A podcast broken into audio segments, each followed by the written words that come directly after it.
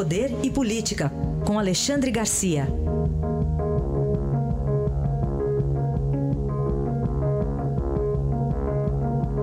Mais um trabalhador que está na labuta nesta segunda-feira é o Alexandre Garcia, nosso colunista aqui do Jornal Dourado. Bom dia, Alexandre, tudo bem? Bom dia, Camila. Na nossa profissão a gente não sabe o que é feriado, é, horário, essas é coisas. luxo isso, né, Alexandre? Pois é, a notícia é que vem em primeiro lugar. É verdade. Essa é que manda nos nossos horários e folga. É, muito amor pela profissão, hein? Ô, Alexandre, vamos falar do, do ex-presidente Luiz Inácio Lula da Silva? Está sendo injustiçado, Lula, Alexandre? Eu, eu acho que sim, porque todo mundo fala que a reforma é do Temer, que as reformas são do Temer, e não são. Lula tentou fazer reforma da Previdência em 2006.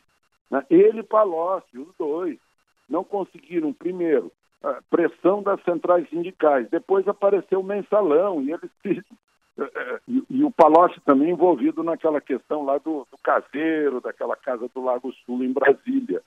Então, desviaram os esforços para se livrar das acusações que estavam aparecendo. Né? E, bom, mas a injustiça também é com Dilma.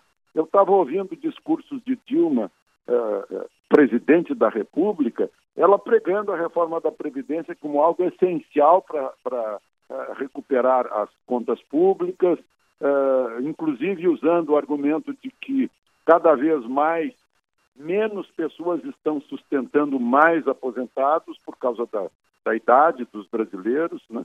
Ela defendendo uma, uma reforma da CLT, dizendo que estava emperrando empregos e dizendo que tinha que atender a 13 milhões de terceirizados e regulamentar a terceirização. Né?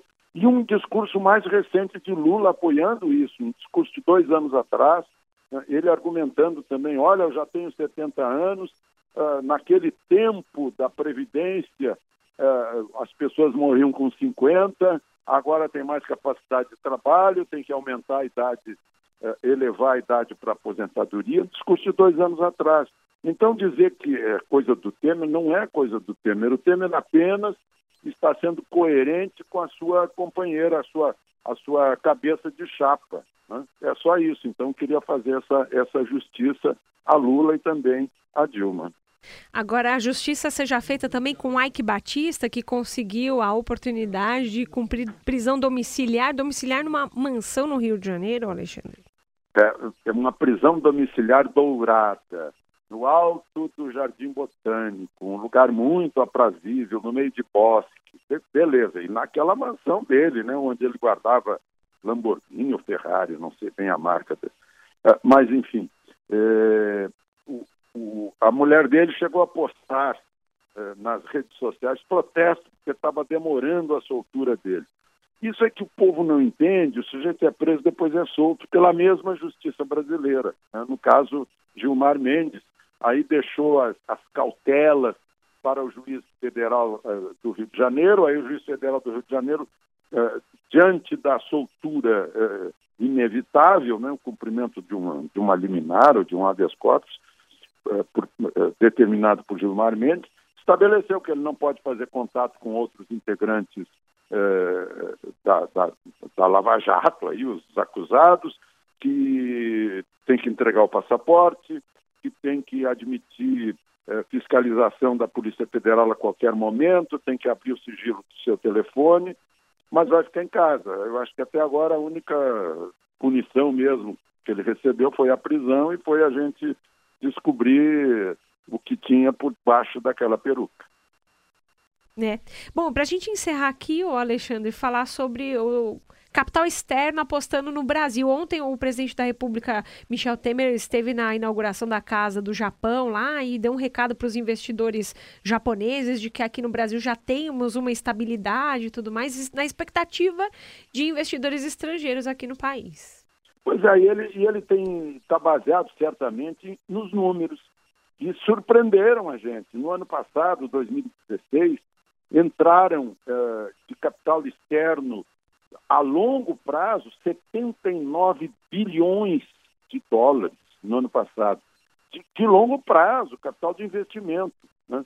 De, se a gente pegar 31 de março, 12 meses para trás, vai ver que está crescendo esse fluxo, já está em 86 bilhões de dólares, ou seja, 4,6% do PIB. Aí a gente percebe que o investidor estratégico, que é o de longo prazo, tem uma lógica diferente daquele que aposta no curto prazo para ganhar juros altos aqui do Brasil. E é, sobretudo, um indicador de fim de recessão. Né? Por outro lado, a balança comercial está indo muito bem, fez despencar a vulnerabilidade externa. Agora, o problema continua um problema interno. O rombo da Previdência foi 31,5% maior em março do que um ano antes. A reforma trabalhista dá uma esperança né, para ajudar o emprego, mas está alta a desocupação, 13,7%. O emprego formal tem um custo excessivo, tem muito imposto. Agora, o grande perigo é desfigurar a reforma da Previdência cedendo demais. Né?